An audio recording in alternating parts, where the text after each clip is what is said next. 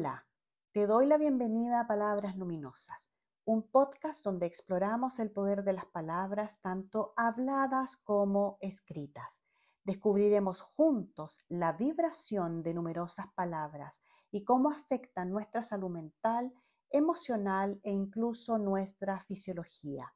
También tendremos invitados que nos contarán de sus actividades y las palabras relacionadas con ellos tanto profesional como personalmente. Gracias por estar aquí. Te invito a suscribirte al podcast.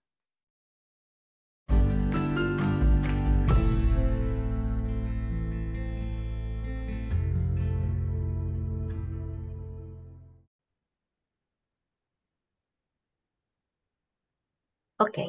Hola, hola, hola, hola a todos. Bienvenidos a Palabras Luminosas. Hoy tengo una invitada sumamente especial, una querida amiga y maestra. Su nombre es María Esther Céspedes. María Esther Céspedes. Es terapeuta floral clínica. Em, María Esther es docente y formadora de terapeutas florales desde hace más de 20 años. De hecho, yo me formé con ella. Em, es egresada de la carrera de terapia ocupacional de la Facultad de Medicina de la Universidad de Chile. Ha escrito en coautoría cuatro libros de especialidad em, y ha representado a Chile en congresos de medicinas complementarias en Chile, Cuba y España. Así que muy bienvenida, querida María Esther. Muchas gracias, Berito. Muy contenta de estar contigo. Hay un lazo entre ambas, eh, como dices tú, eh, muy bonito. Así es que estoy muy contenta de estar aquí y de poder hablar de mis amores, que son las flores. Ay, qué bueno. Aquí me tienes, aquí me tienes. Qué bueno, querida María Esther, qué, bueno. Mira, eh, yo te quiero empezar haciendo una pregunta referente a cómo, cómo fue crecer tu infancia, ¿cierto? Porque tú tienes una hermana gemela que es eh, la doctora neuróloga Amanda Céspedes, ¿no? Eh, entonces... Neuropsiquiatra, ella es neuropsiquiatra. Neuropsiquiatra. Neuropsiquiatra neuropsiquiatra, la doctora Amanda Céspedes, y bueno, tú que también eres, pero ahí muy, muy conocida porque eres una de las pioneras eh, de todo lo que es la terapia floral en Chile, ¿ya? Entonces, ¿cómo fue crecer así con una hermana gemela? Ya. Bueno, fue muy especial, ¿no? No solamente con mi hermana gemela, sino que también en la familia que nos criamos ambas, porque nos criamos con tías paternas. No nos criamos con nuestros padres biológicos ni con nuestros hermanos, sino que fuimos hijas únicas, se puede decir, de este grupo de madres, que eran cinco tías paternas todas profesoras normalistas, todas dedicadas a la educación, que nos marcaron profundamente. Y tú me preguntas cómo fue crecer con una hermana gemela. Al comienzo yo no me daba cuenta que tenía una hermana gemela, no la veía, es muy curioso. Y yo le he preguntado también a Amanda, que así se llama ella, si ella me veía a mí. Y me dice que tampoco, no me veía. Mira tú qué extraño, ¿no? Era como si fuéramos una sola y una no se ve a uno misma. Claro.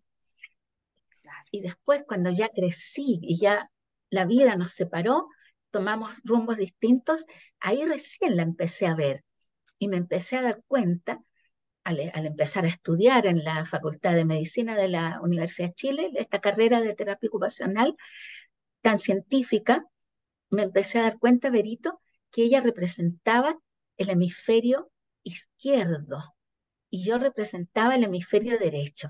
O sea, hacíamos una dupla perfecta, ¿no? Ella era netamente científica, por eso se dedicó a la neuropsiquiatría infantil, netamente científica, y yo era mucho más loquilla, por decirlo de una manera, mucho más espiritual y más eh, orientada a otras cosas, hemisferio izquierdo. Así que así ha sido nuestro caminar juntas. Y hoy nos complementamos muy requete contra bien. Sí, de hecho tienen eh, dos libros en coautoría, ¿no? Sobre las flores en los niños y todo eso. Creo que tenía un libro acá eh, que era eh, Terapia Floral para Niños de Hoy, que lamentablemente ya está agotado y que fue un super ¿cierto? Sí. Que lo hiciste en coautoría con Amanda. Y también era una gotita del año 2016, también, en coautoría con Amanda. ¿Y ese está disponible todavía o no? No creo, yo creo que también está agotado. Habría que hacer un poquito de presión sobre la editorial para que lo vuelvan a sacar, porque es un libro muy solicitado. Era una gotita. Sí, mira. Bueno, ahí tú, te das cuenta, Berito, al ser en coautoría, cómo el cerebro funciona con sus dos hemisferios. Claro, escribimos ambos hemisferios. Ella escribió la parte científica, netamente, de, la, de las neurociencias, aplicadas a la terapia floral y yo escribí sobre la terapia floral y sobre la parte más espiritual, por decirlo de una manera. Increíble. Eh, ¿Cómo, cómo eh, empezaste tú en tu parte, cómo reconociste tu parte espiritual? Eh, ¿Desde chiquitita o tú siempre supiste yo soy más que este cuerpo? No, no desde chiquitita, ¿no? Desde chiquitita yo, yo pienso, como te digo, no veía a Amanda, entonces tampoco existía la posibilidad de que yo la quisiera emular, que la quisiera imitar, porque no la veía, ¿no? Vivía la vida un poco así como a tontas y a locas, se puede decir, ¿no? De niña, de adolescente, de joven, estaba interesada en otras cosas. ¿Cómo me di cuenta de mi parte espiritual? Ya en, en la carrera de terapia ocupacional Ahí me di cuenta que mucho más que la, la terapia en sí me interesaba la persona, a quien iba orientada la terapia, ¿no? Era una sensación de, de qué, maravilloso poder ayudar a otro ser humano. Ahí aparecía la compasión, y la, la compasión es netamente espiritual.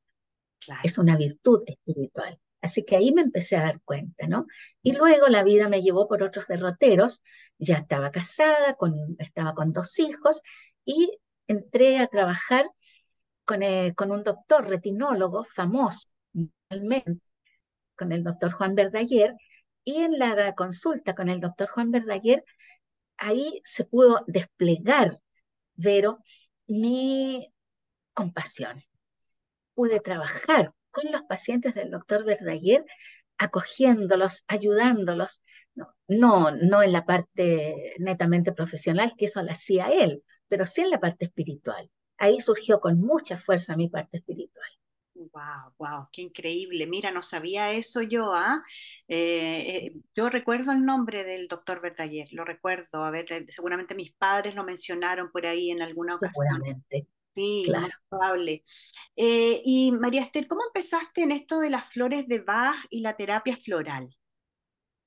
Ya, te voy a contar que yo trabajaba en una institución cultural. Primero trabajé en la Sociedad de Escritores de Chile con los escritores, ¿no? Ayudándolos a hacer sus encuentros, en fin, muy, muy eh, intensamente con ellos. Y luego pasé a trabajar a la Corporación Letras de Chile, que fue un, una, parte de la sociedad de escritores que se separó y formaron la Corporación Letras de Chile, que todavía está vigente. Y entonces yo me fui con ellos. Pero estaba cansada, estaba cansada de esto, tener que cumplir un horario, tener que hacer labores que yo sentía que no eran mías, que no eran espirituales, por decirlo de una manera, ¿no? Como por ejemplo llevar la parte tributaria. Oh, todo eso me cansaba y me agotaba y me agobiaba. Entonces un día conversando con Amanda, con mi hermana gemela, le conté esto, le dije, estoy cansada y me gustaría mucho independizarme, hacer algo que yo pudiera hacer por mí y para los demás, y para los demás y para mí. Entonces ella tomó el teléfono, habló con alguien, colgó la llamada, que fue muy breve, un par de minutos, y me dijo, listo, mañana comienzas. ¿Comienzo a, qué, a qué cosa? Comienzas a hacer un curso de terapia floral para que te puedas independizar, ser terapeuta floral y independizarte. Yo nunca había escuchado hablar de la terapia floral, pero ya era terapeuta, entonces me pareció un camino muy natural. Claro.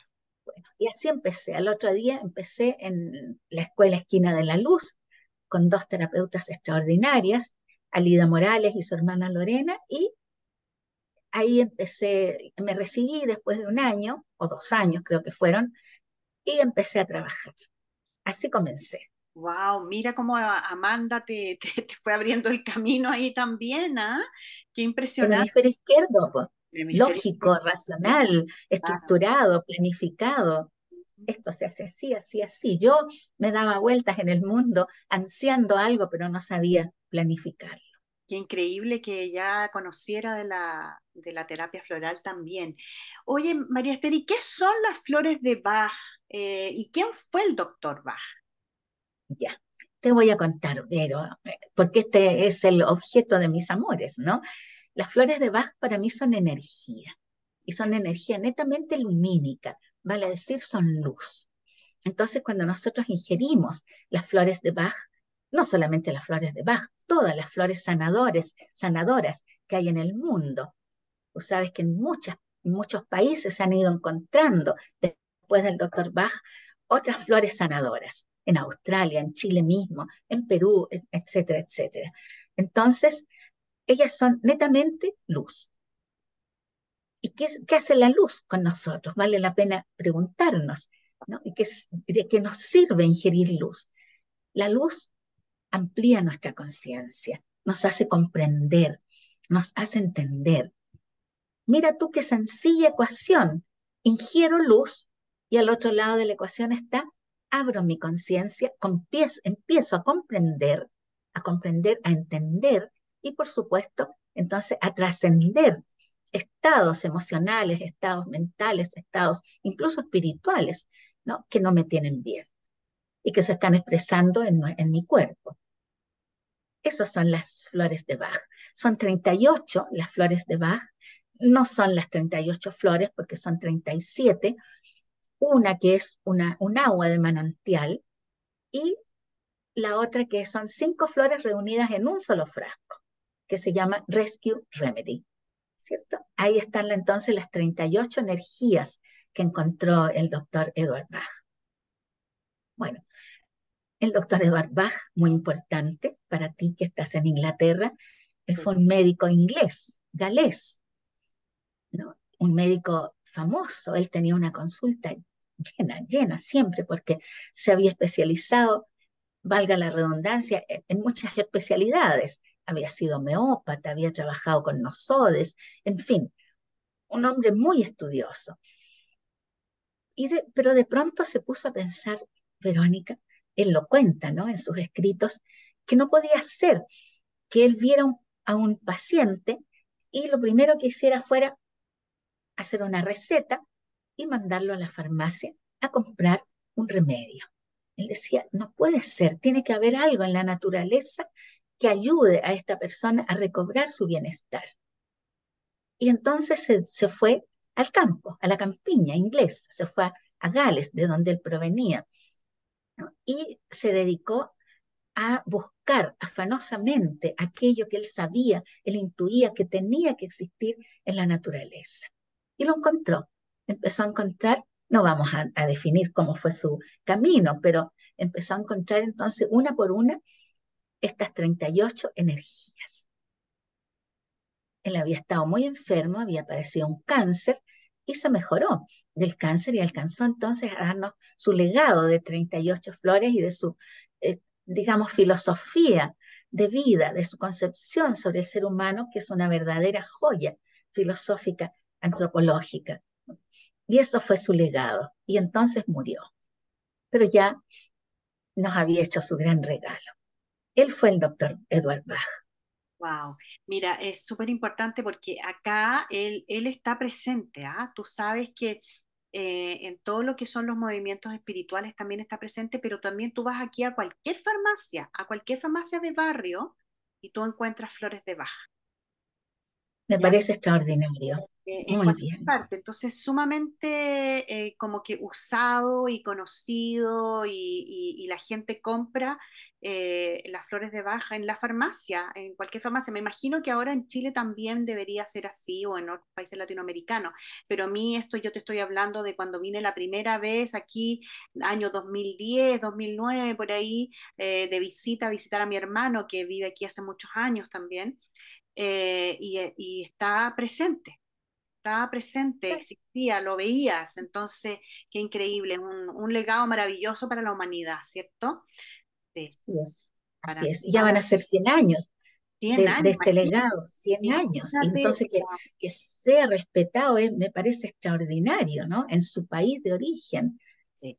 Sí, sí, No lo sabía y me alegra mucho tu sí, noticia. sí, sí es, sí es. Y eh, sabes también en Europa en general, en, eh, en Alemania, donde yo a veces voy a dictar seminarios, eh, también, y de hecho, eh, a veces la, la, la persona que me presenta que en el seminario dice que soy terapeuta de flores de Bach. que son muy cotizadas allá también, en, en, en varios Sí, países sí, europeos. sí, Sí, así es. qué bueno. Oye, ¿y en qué ayudan las flores? Uh, ayudan en una forma integral, Verónica, integral al ser humano. No, eh, podemos decir que todas las afecciones del, del cuerpo del ser humano y, y también, por supuesto, de su organismo, tienen un origen interno. Nada, nada, nada, nada se origina en el cuerpo mismo, porque sí, porque le dio la gana de aparecer ahí una afección, ¿no? Una patología, ¿no? El origen es interno. Entonces, nosotros en la Escuela Santa Beatriz, y te lo voy a contar porque siento que es muy útil, hemos elaborado lo que le llamamos la metáfora de la vertiente. Yo lo escuché por ahí alguna vez y se me quedó grabado. No podría decir dónde y, y, cómo lo escuché, pero se me grabó. Y entonces lo elaboré para la escuela. La metáfora de la vertiente dice que somos, como seres humanos, estamos compuestos de diferentes dimensiones, de diferentes, diferentes planos, empezando por el plano espiritual, luego el plano mental, luego el plano emocional y por último el plano físico. Entonces, estos tres primeros planos, espiritual, mental y emocional, son los planos donde se originan las enfermedades y se expresan, fíjate qué distinto, ¿no? En un lugar se originan en, estos lugares y en el otro lugar, en el cuerpo, se expresan, se manifiestan las enfermedades. Así es que ahí actúan las flores de Bach, ¿no? Ellas van entonces a, a eh, permitir que el ser humano comprenda, en primer lugar, entienda y comprenda en qué plano se está originando su enfermedad. Y cuando la persona comprende en qué plano se está originando su enfermedad, podemos decir fama, ya está dando el primer paso para mejorarse, para sanarse. Así actúan ellas, ¿no? Nos dan luz. ¿Luz de qué? Luz de conciencia. ¿Y qué es la conciencia? Comprender, entender, darse cuenta. Yo digo pegarse el palmazo. Pegarse el palmazo. De es lo que, sí, de qué es lo que me está cuando actúan en el, en el plano emocional eh, que va mental. mental y en, todo, en todos los planos, ¿no es cierto? Exacto, eh, exacto. Maravilloso, maravilloso. ¿Y, ¿Y, y, qué es la terapia floral clínica? Porque eso no lo había escuchado. Muy interesante, muy interesante lo que me preguntas y que me asaltó eso cuando me decías tú que en Inglaterra se venden en las farmacias las flores, en Alemania también, yo lo he comprobado, ¿no? Pero es necesaria la mediación de un terapeuta, pero no de un terapeuta floral que sepa que tal florcita sirve para esto y tal florcita sirve para lo otro. No. Un terapeuta o una terapeuta floral clínica, Verónica, es un terapeuta o una terapeuta capacitado para hacer un diagnóstico, ojo, un diagnóstico floral y posteriormente hacer un tratamiento, elaborar un tratamiento floral. Eso es un terapeuta floral clínico, ¿no? Entonces la cosa es un poquito más seria, no es dar florcitas así al tuntún. Claro. La persona está, tiene miedo. Ah, le voy a dar mimulus porque tiene miedo. Podría ser que Mímulos le hiciera bien, pero podría ser que no le hiciera nada, porque ese miedo tiene otro origen, ¿no? No solamente la emoción del miedo. Eso es un terapeuta floral clínico. Alguien que es capaz de hacer un diagnóstico floral y alguien que es capaz de hacer un tratamiento, elaborar, formular un tratamiento floral. Qué bueno, qué bueno haber agregado esa palabra, porque yo me recuerdo cuando yo estudié en, la Escuela Santa Beatriz, era eh, muy riguroso el, tema, era bastante riguroso y me imagino que ahora debe ser mucho más riguroso todavía. Mucho más riguroso, eh, mucho más riguroso. Eh, Estudiamos mucho. Mucho, sí, me imagino, me imagino, porque no, eh, no, es solamente eh, el, saberse para qué es cada flor, sino que como el que tú dices, el, saber, el conocer a, la persona que te está consultando y saber qué realmente necesita. Claro, es, sí, es impresionante eso. Y háblame un poco sobre tu escuela para formar terapeutas. Ya, encantada. Bueno, cuando yo empecé con la terapia floral, al al camino, al poco tiempo de hacer este camino, me topé con la Ceci, con la Cecilia Galvez, terapeuta floral también. Ella había estudiado dos años después que yo. Y conversando, conversando, decidimos trabajar juntas. Entonces arrendamos una consulta en ese tiempo, después tuvimos nuestra consulta propia y empezamos a, a trabajar así codo a codo. Ella en su box, yo en mi box, pero luego conversábamos y teníamos reuniones clínicas.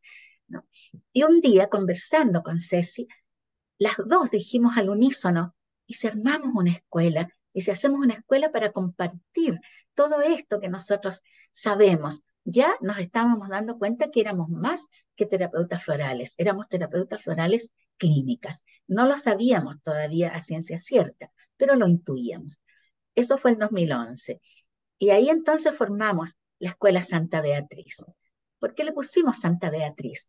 Porque empezamos a funcionar, que yo me imagino que tú también asististe a, esas primeras clases en, el subterráneo del edificio donde estaba nuestra consulta y la calle donde estaba ese edificio era la calle Santa Beatriz en Providencia. Lo recuerdo perfecto. lo recuerdas. Entonces ahí empezamos a funcionar, no duramos mucho porque no era un lugar muy cómodo para hacer clases y de ahí nos trasladamos a este bello, bello, precioso lugar que se llama Remanso de Luz. Mira tú, todo tiene una cosa muy sincrónica y ya vamos a entender por qué. Remanso de Luz, donde estaba Pancho Cosma. Él nos arrendó entonces la sala para que pudiéramos funcionar ahí y ahí trabajamos muchos años haciendo clases en Remanso de Luz, hasta que llegó la pandemia. Por eso se llama Escuela Santa Beatriz. Esa es la historia, ¿no? Y en 2011, como te digo, empezamos, o sea, ya son 11, 12 años que la escuela funciona. Pero funcionó hasta la pandemia. En la pandemia se cerró el remanso de luz, creo que todavía está cerrado, y con la Ceci nos tuvimos que separar, la vida nos separó, y yo empecé a atender en mi casa por Zoom, como estamos nosotros ahora, y la Cecilia en su casa también por Zoom. Y también ella hacía domicilios. Pero un día dije, yo esto no puede ser. No, la, escuela es necesaria. Muchas personas me preguntaban, ¿estás haciendo clases todavía? Y dije, voy a hacer la escuela Santa Beatriz. Le pregunté a la Ceci y me dijo, no, María Esther, yo ya no quiero seguir con la escuela. Así que te la dejo a ti. Y yo estaba trabajando que tú la debes conocer también con Sofía Guerrero, que fue compañera tuya, claro. Y Sofía me ayudaba mucho a mí, ella es una mujer de una exquisita sensibilidad, así es que la, invité y le dije, Sofía, ¿quieres que formemos entonces nosotros la versión número dos de la Escuela Santa Beatriz? Y la Sofía me dijo, encantada. Así que hoy día la Escuela Santa Beatriz funciona conmigo como directora académica y con la Sofi como directora de contenidos y de, de todo lo demás. ¿Qué te parece? Me, encanta, me, encanta, me encanta la historia, porque yo recuerdo haber asistido a Santa Beatriz, creo que era de las primeras personas que asistía al, al, curso, sí, eh, eh, porque yo llevaba también a mis niños a terapia contigo. Claro. Ah, claro, pues, claro que sí. Yo veía a Marcus cuando era pequeño y a la Oli más chiquitita todavía. Sí, pues. Eh, yo me acuerdo de eso y me acuerdo eh, también de Remanso de Luz que estaba por el barrio Italia, ¿no? En el barrio Italia. En el barrio Italia, un lugar precioso, verdaderamente un paraíso, muy lindo, muy lindo, Era muy lindo, sí, sí. Bueno, pero mira, todo va evolucionando, me alegro de que siga, así que ahí vamos a dejar tus datos también por si hay gente que se interesa en esto, así que eh, va, vamos a tener los datos ahí en, el, en, en, en Spotify, en YouTube, en todos lados para que se pueda... Gracias, Verónica, gracias una cosa bien importante, disculpa que te interrumpa, es que no solamente en la escuela formamos terapeutas, sino que también hacemos cursos de perfeccionamiento, ¿no? Porque tanto la María Esther como Sofía somos muy estudiosas, muy estudiosas y últimamente nos hemos dedicado a ser exégetas, exégetas, Vero, de la, del legado del doctor Bach. Nos hemos dedicado a estudiar de dónde provinieron todos estos conocimientos que hicieron posible que el doctor Bach creara este, este método extraordinario de utilizar la naturaleza, las flores. Y hemos llegado a varias fuentes, entre ellas, por supuesto, para Celso, en la naturaleza, Rudolf Steiner también, pero últimamente nos voló la cabeza la Kabbalah. Así que el último curso que hemos dado ha sido sobre la Kabbalah, cómo la Kabbalah influyó al doctor Bach y ha sido un curso precioso, precioso. Hemos logrado darnos cuenta que todo calza. Bach y la Kabbalah son como las piezas del rompecabezas y, la, eh, la base del rompecabezas, con sus agujeritos donde hay que poner las piezas. Todo calza, todo calza. ¿Qué te parece? me, encanta, me encanta porque de hecho me encantaría tomar uno de esos cursos en algún minuto. Eh, y el otro es que yo me recuerdo porque tú siempre has sido pionera, porque tú empezaste una de las más, más, más antiguas personas que empezaste con esto. Eh, de las flores, de la terapia floral, y también recuerdo también que eras parte de la Asociación de Terapeutas eh, Florales de Chile. Formaste esa, Todavía, Todavía soy. Todavía eres y que formaste, eh, fue, fuiste una de las fundadoras también, me parece, ¿no? Si mal no recuerdo. No, no, no tanto, no tanto, pero yo fui la socia número 253, o sea, ya existían. Existían ya. Ya existían. Pero 253 en comparación a las 2.000, 3.000, 4.000 que hay ahora. Exacto, claro. Era casi pionera, casi pionera. Pero sí, te voy a decir que yo me considero pionera en algo en que yo le di una vuelta de tuerca a la terapia floral, porque la terapia floral hasta, ese momento era como muy tradicionalista, ¿no? Era dar gotitas, era dar gotitas y nada más. Hoy día ya no.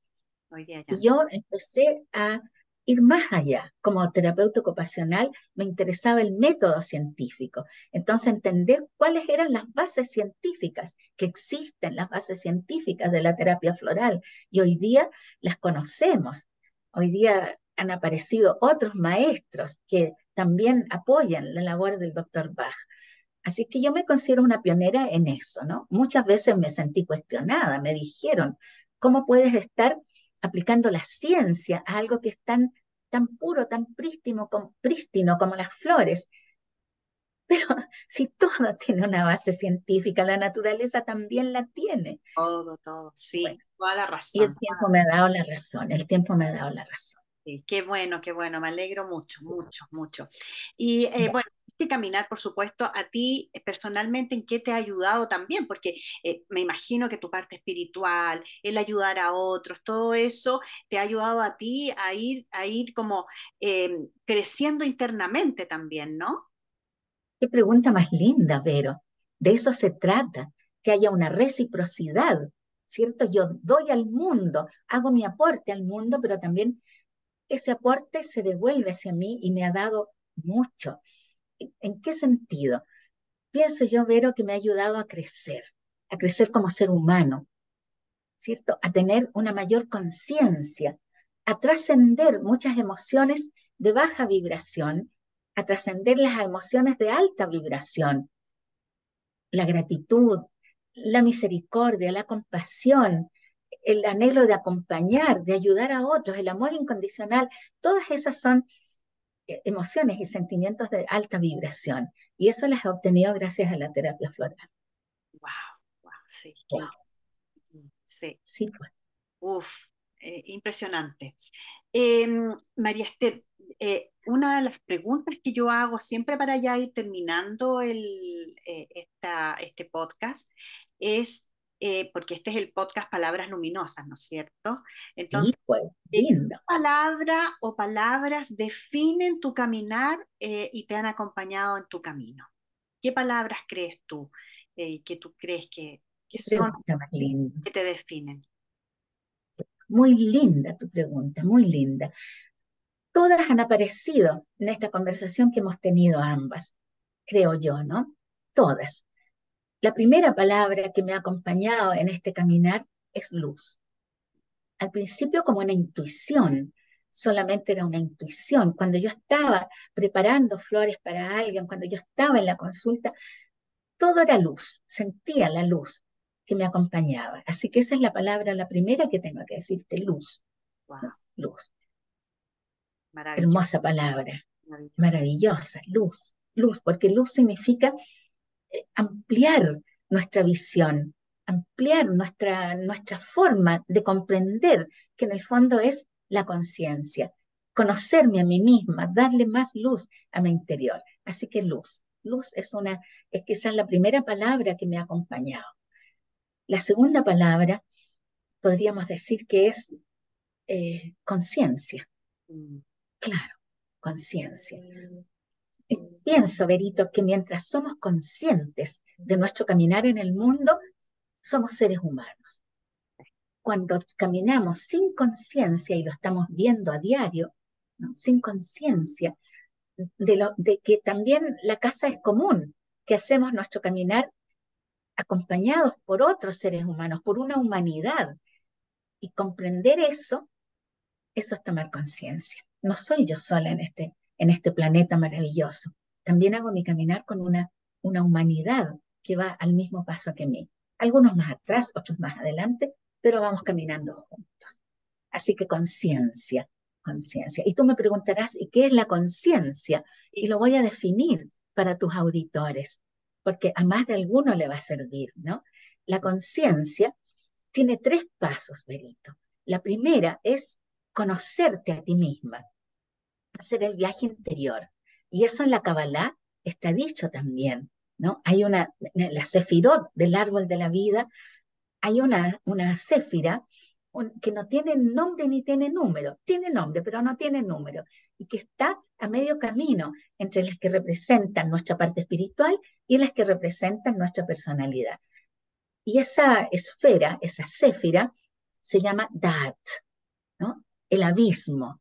Y se dice en la Kabbalah que nosotros para conocer nuestra parte más íntima, nuestra parte espiritual, tenemos que atravesar el abismo. Claro. Y el abismo es conocernos a nosotros mismos. Tú sabes que hacer el viaje interior es el viaje más importante y más aterrador que puede existir. Porque topamos con las zonas dolorosas y las zonas oscuras de nosotros. Así que la primera parte de adquirir conciencia es atrevernos a hacer el viaje interior. Luego salir al exterior y tomar conciencia de qué es nuestro entorno y cómo influye sobre nosotros también en esta, conciencia interior. Y el tercer paso es tomar acción. ¿Qué tengo que hacer? Claro. ¿Cuál es mi camino ahí al modo de Marte, con la espada para ir desbrozando el camino para llegar entonces a adquirir más conciencia y más luz. Para eso es la conciencia. Se lo agradezco infinitamente al maestro Emilio Carrillo. A él se lo escuché alguna vez, así de paso, y lo comprendí. Y ahora te lo entrego a ti. ¡Ay, qué lindo, precioso! Me encantó esa, esa definición eh, y que más que una, una, definición es como una forma de ser, ¿no? Cual. Me encanta. Tal cual. Sí, qué lindo. Muchas, muchas gracias, María Esther. Eh, ¿Algunas palabras que quieras decir eh, finales? Sí, me gustaría agregar una palabra que ¿Sí? yo creo que tus auditores van a estar muy, muy de acuerdo, ¿no? Que se llama libro. Ah. Creo que los libros son imprescindibles en nuestro caminar, en nuestro caminar de, de, terapeutas florales, pero también de seres humanos, ¿no? En los libros está contenido todo el conocimiento. Hoy día aquí en Chile, en Valparaíso, tenemos de visita a Irene Vallejo. Irene Vallejo que nos mostró y nos está mostrando continuamente la historia del libro con su, valga la redundancia nuevamente, con su libro, con su obra, El infinito en un junco. Los libros tienen que ser parte de nuestra vida, parte de nuestro caminar. En ellos está todo, todo, todo el saber. Los libros de Paracelso, los libros de Steiner, los libros de... El doctor Bach no, no publicó libros, pero publicó una obra, ¿no? Que tiene que ver con misivas, cartas, conferencias que dio. Así que esa sería la tercera palabra que voy a regalarles a tus auditores. Oye, qué lindo, qué lindo. Y hablando de eso, ¿algún librito que vayas a sacar pronto? ¿Algún libro? Sí, hay un libro que está ahí en barbecho, digo yo, en barbecho, porque lo escribí antes de la pandemia, pero no ha podido salir un poquito por, porque todo tiene su tiempo y a lo mejor no era el tiempo todavía, pero es un libro que a mí me llena de, felicidad, de amor y de, orgullo, ¿no? Que se llama Niños y Naturaleza. ¿no? Y, eh, aglomera, aglutina muchos conocimientos también. Parto haciendo este libro en el tiempo de los griegos, o sea, hace 5.000 años, ¿no? Y de ahí empieza el caminar hasta llegar al día de hoy, a la actualidad. Niños y naturaleza. Así que pronto va a ver la luz, tiene que verla. Ya, qué bueno, qué bueno. Ahí, ahí eh, nos avisas, nos vas avisando. Por supuesto que sí, por supuesto que sí. Bueno, muchas gracias María Esther por esta conversación maravillosa. Muchas gracias a todas las personas que nos están escuchando y viendo y nos veremos en un próximo capítulo. Muchas gracias. Gracias a ti, Berito. Y gracias a todos los auditores a tus auditores que nos escucharon y que nos van a escuchar. Gracias. Hasta pronto, hasta pronto. Si te gustó este episodio, te invito a compartirlo y también a suscribirte al podcast. Muchas gracias.